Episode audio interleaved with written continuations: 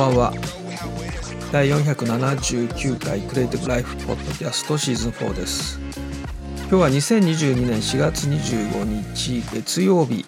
の深夜です。つまり日付的にはもう26日火曜日ということになりますけれども、えー、今ラスベガスでナブがや開幕したんですね、えー、24日から。アメリカ時間だと23日からですね。27日まで、えー、なんと3年ぶりのリアル開催ということで2019年が最後だったということですけれどもえっ、ー、とですね出店者の数がですね半分ぐらいですね。2019年の時は1720社の企業が出展してで今回は940社ということですから半分ぐらいですね、まあ、かなり少なくなっていますけれどもまあこの状況だとね、まあ、コロナ終わった感はありますけれどもまだまだ、えー、元に戻るという感じではなさそうですけれども確かにアドビも今回は出展してなかったと思うんですよね。で今ですねちょうどマクソンの、えー、YouTube チャンネルでナブの会場からですねライブ配信をしています昨日 Day1 で1日目やってました今日2日目なんですけれどもえっ、ー、とまあマクソンは、えー、昨年の12月にですね、えー、ズイブラ水をあの買収しましたよね。それで MAX1 にそれが入ったということでまあプロモーションにすごい力入れてるんですね。で今ちょうどまさにね今ちょうどそのマクソンのナブの会場からのですね、まあ、セミナーというか、えデモンストレーションをライブ配信してるんですけど今ちょうどねシネマ 4D やってるんですがまあすごいですね。私も一時期シネマ 4D 使っていたんですけれども、えー、ちょっとねもうちょっと勉強しなきゃいけないなって言ってるうちにですねまあそれあの他のね、まあ、アニアルエンジンとかブレンダーとかそちらの方がちょっと優先度が高かったのでちょっと断念しましたけれどもね。で Z ブラシもね一時期使ってたんですよね。でちなみにこの MAX1 のラインナップはですねシネマ 4D それからレッドシフトレッドジャイアントのツールのコンプリートセットですねそれからユニバースえフォージャー Z ブラシということでえ月額だとねえー、1万9800円です。毎月1万9800円のサブスクリプションですね。まあね、CG やってる方にとってはね、そんなに高くないと思うんですけども。ちなみにですね、まあご存知かと思いますけど、アフターエフェクツをインストールするとシネマ 4D も一緒にインストールされるというのはご存知ですよね。で、前はえっ、ー、とね、シネマ 4D ライトっていう形で入ったと思うんですね。で、今はね、シネマ 4D 自体がそのまま入っちゃうんですよね。それで、シネマ 4D ライトとして起動するときは、アフターエフェクツのレイヤーメニューの新規からシネマ 4D を選ぶのかな。で、そうするとシネマ 4D ライトが起動するんです。で、これ、あの、直接シネマ、シネマ 4D を直接起動しちゃうと、あの製品版フル機能の製品版が起動しちゃうんですね。でそれはえっ、ー、とまあ有料版の体験版みたいな扱いになるから14日間にあの2週間しか使えないんですね。まあ、フル機能使えますけれども、まあ、製品版なのででもあの2週間しか使えなくてでそのずっとねアフターフェクツに一緒にインストールされていたシネマ 4D ライトの起動はそのレイヤーメニューの新規から選ばないと起動しない風になってるはずです。確かそうですね。ですからあのよくよく考えたらあのクリエイティブクラウドのユーザーの皆さんはですね 3DCG ツール一つ持ってるということになるわけです。まあアフターフェクツをね使っていなくてもアフターフェクツインストールすればシネマ 4D も一緒に入りますのでそれでまあ注意注意点としてはそのシネマ 4D ライトの方が無償版ですから機能が限定されてますけれども。でそれはアフターフェクスの中から起動しないとダメというねいうこと。で逆にあの全くいらないよと使わないよっていう人はアンインストールしといた方がいいですね。特にノートパソコンのストレージ結構ギリギリで使ってる人がいたらあのシネマ 4D 探したら入ってますからアフターフェクス一度でもインストールしてればですね。ですからそこはねちょっと確認する必要があると思いますが。まああのシネマ 4D いいですね。あのモーショングラフィックにま特化した機能もたくさんありますし。まあねあれもこれも習得できませんからね。ちょっと優先順位決めてやんないといけないんですけれども、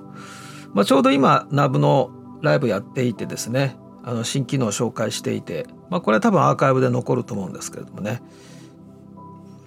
はい、えー、フォトショップ10番勝負終わりましてですね、えー、48時間アートワーク終了しました。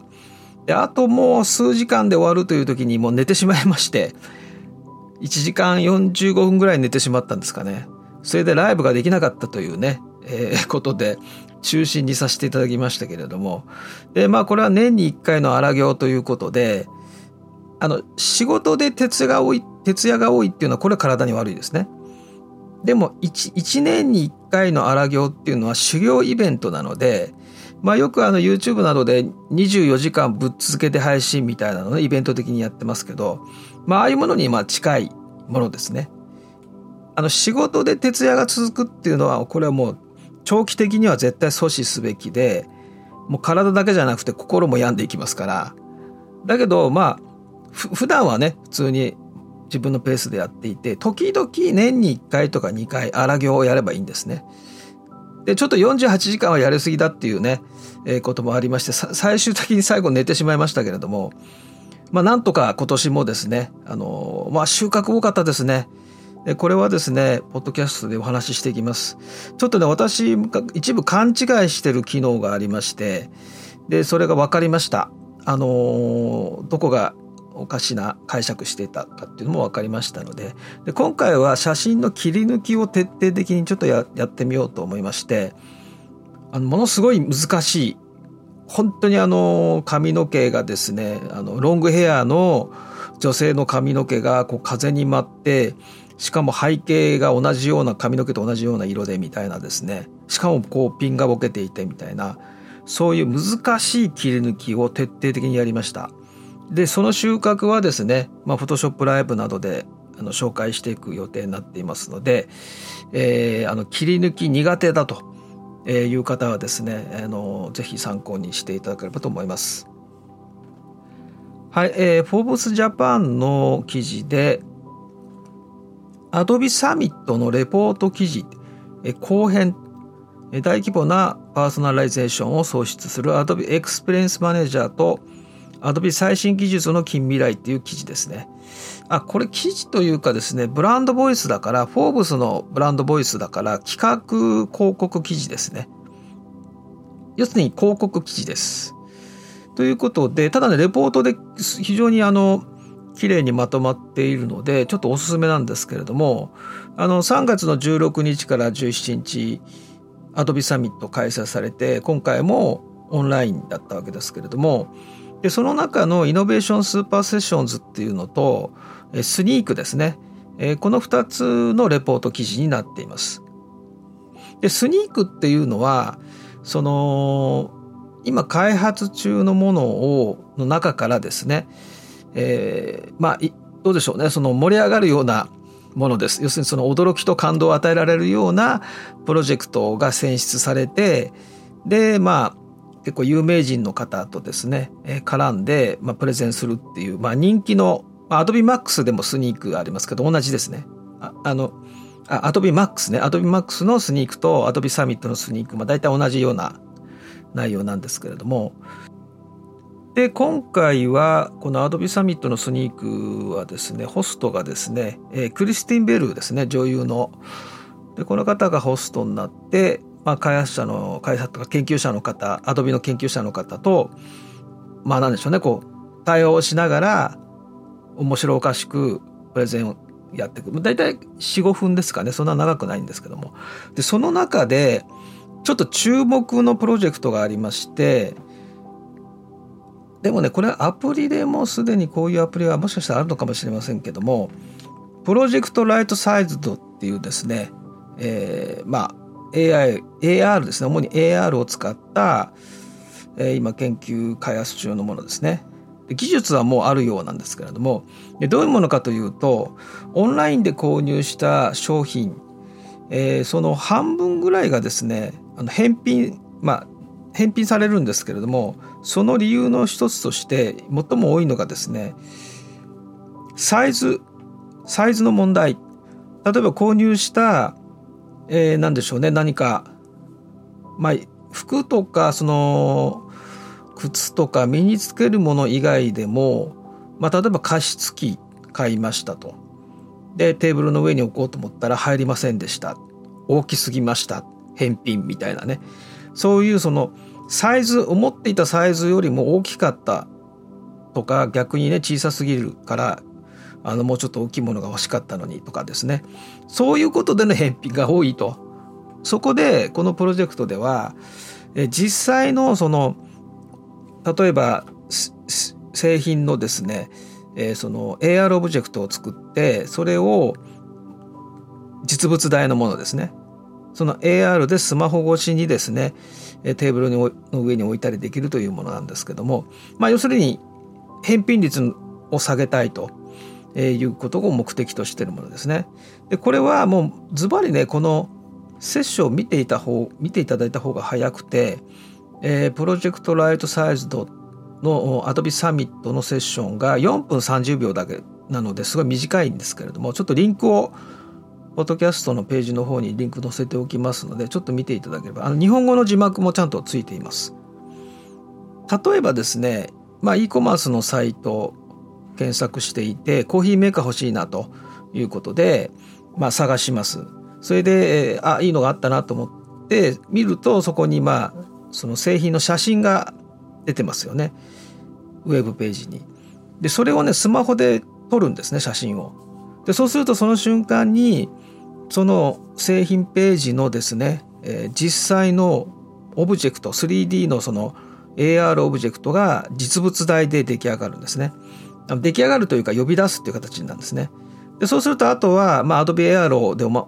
のやり方と同じなんですけども例えばそのコーヒーメーカーを置きたいところにですね実際にその AR で置いてみるとちゃんとここに入るかな？置いてみたらどんな感じになるかなというのを実際の実物大のコーヒーメーカーのオブジェクトを AR の技術を使って置くことができるというものなんですね。だからまあ買ってコーヒーメーカー届きました、えー、テーブルに置いてみました、まあ、はみ出ました。とかっていうと返品になっちゃうのでそうならないように AR で確認できると。でさらにこれウェブページからパシャパシャ写真撮って AR になるので他のメーカーの例えばコーヒーメーカーなんかも写真撮ってでそれを実際にそのテーブルのところにですねこう置いていろんなメーカーのコーヒーメーカーを置いてこう比べることができると。実物大なので実際のその製品を置いたテーブルに置いて比較するのと同じようなことができるという。でこの仕組みはですねこの e コマースの商品ページのところにですね AR マーカーっていうのが組み込まれていてそれも目には見えないんですけれどもだからそのウェブページを写真スマホで写真撮ると、まあ、要するにスキャンするとそこでその検出をして Adobe のアプリが検出をして AR オブジェクトを呼び出すというでそのウェブページにその AR マーカーを組み込む専用のツールっていうのを Adobe が用意するというようなそういう内容ですね。でこれはねすごい実現すると、まあ、その AR マーカーをウェブページごとに入れないといけないんですけれどもであとはアプリをあの提供してでそのウェブまあ Amazon もしねもし Amazon がそれを導入したらば Amazon で検索してその商品ページをスマホで撮ると実物大のそのものがですね AR 上で出てくるのであとはそれをまあ Adobe AR のようにスマホでかざしながらですね実際にどんな感じになるかなっていうのをチェックできるということですよね。これ実現したらすごい便利ですよね。であとはこの専用ツールオーサリングツールは Adobe が提供するということですから、えー、その特別なプログラミングなど開発作業必要なく、えー、誰でも設置できるということですから、えー、まあこれはすごいいいかなというふうに思いましたね。であとですねあこれはあのちょっと別ですけども私があの前にお話ししようと思ってずっと忘れていたものが一つ今思い出したんですけどあの NVIDIA のブロードキャストこれあのこの中にノイズ除去の機能があってこれがすごいっていう話を前しようと思ってずっと忘れてたんですけれどもえっ、ー、とね分かりやすい記事で言うと AV ウォッチの先月の14日の記事ですね。声以外が消える無料のノイズ除去、えー、NVIDIA ブロードキャストがすごいっていう記事ですね。でこれはですね Windows の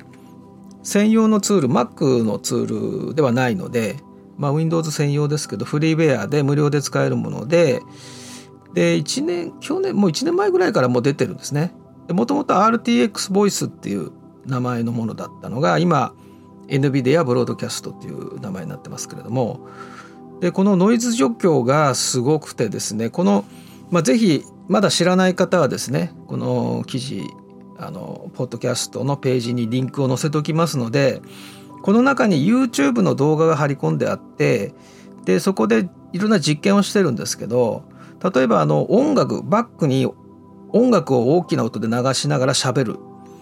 でそれに対してこのノイズ除去のスイッチを入れるとどうなるかというとえ完全に音楽だけ消えると。音楽な後ろで鳴ってるわけです。すごい大きい音で。でそれ普通に喋りますね。でオンにすると音楽だけ消えるんです。普通に喋ってるように聞こえるっていうね。あとこの記事の中では中に埋め込まれてる YouTube の動画ではですねあのドライヤーをオンにしてこうガーッという音をですね出しながら喋ると。でそれも見事にそのドライヤーの音が完全に消える。ただこの場合はさすがにですね音楽と違ってちょっとね声がこもります。声はこもっちゃうんだけどもドライヤーのガーっていう音は消えてるというね。でこれが後処理じゃなくてリアルタイム処理だからあのそのまま生配信ライブ配信で使えるということですよね。まあもう使ってる方多いと思いますけどもね。であと室内エコーの除去ということでまあ、広い空間でなんか対談などした場合にマイクが離れてるとエコーになっちゃいますよねどうしても。まあ、これはあの YouTube などのその対談動画見ていただくとピンマイクつけてないものってすごいこうエコはなってますよね。でそれにこの除去のスイッチ入れると本当にねピンマイクをつけて撮ってるようにクリアな音声になるというねこれまたすごいですね。でただしですねシステム要件が結構厳しくてまあこれ NVIDIA のがなぜ無料でこんなすごいツールをですね無料で出してるかというとそれはもう当然 NVIDIA のグラフィックボードがまあ広く使われるためなんですね。ですからシステム要件は GPU がですね NVIDIA の GForce の RTX2060 以降もしくは、えー、クアドラ RTX3000 以降タイタン RTX 以降と。いうことで NVIDIA のグラフィックボードが搭載されていないとダメと。RTX ですね。というまあ条件があるのでだから Mac はダメなんですけれども。ただ、えー、まあこれもすごい機能ででまあライブで使ってる方も多いかと思うんですけども。でこれはですね YouTube のこの NVIDIA のですね GForce Japan の YouTube チャンネルに、えー、日本語字幕付きのですね、えー、このブロードキャストアプリのまあ、こんな機能がすごいよっていう動画が上がってるので、まあ、これ見ていただければすごいのがわかると思いますので、まあ、こういうのがねどんどん標準になってきてで、まあ、無料で誰でも使えてってなるとねそのリモートワークですごい役立ちますよね。よくやっぱりノイズが結構入っていたり、えー、まあどうしてもその家の中家族がいてですね。であと、まあ、部屋がそんなに離れていなかったりすると生活音が結構入ってきますからね。そういう意味ではその声だけ残して自分の声以外を全部消してくれるっていうのはすごい重要な機能なので、まあ、これからのねフルリモートでやってる企業などは、まあ、今 Mac は使えないから Windows でまあ配信するっていうことであればこれ無料で使えるのでこれはもうぜひおすすめですね。はい、えーと、10連休になる方がいらっしゃるということでですね、えーとまあ、今日、明日、明後ては平日なんですが今週の金曜日から、えー、連休が始まるということで、えー、今週の金曜日29日が昭和の日で休みですね。で土日休み。で月曜日来週の月曜日が平日ででその後憲法記念日緑の日子どもの日で3日間休みでで金曜日が平日だから、えー、でもその後土日ですよね。ということで来週の月曜日と金曜日を休めば有給にすれば10連休ということになるということすでに10連休だっていう、えー、ツイートなどが流れておりますけれどもでですね、まあ、毎回あのこの大型連休の時というのはちょっと特別なことをいつもやるので今回もですね、えー、ちょっとやりたいと思っています。でフォトショップ10番勝負がですね、えー、ほとんど説明なしに始めちゃったので一体何をやってるのかわからないみたいな、えー、ことだったらしくてなんか参加したいけれど何がどう起こってるのかわからないみたいなですね、えー、そういうこともあったので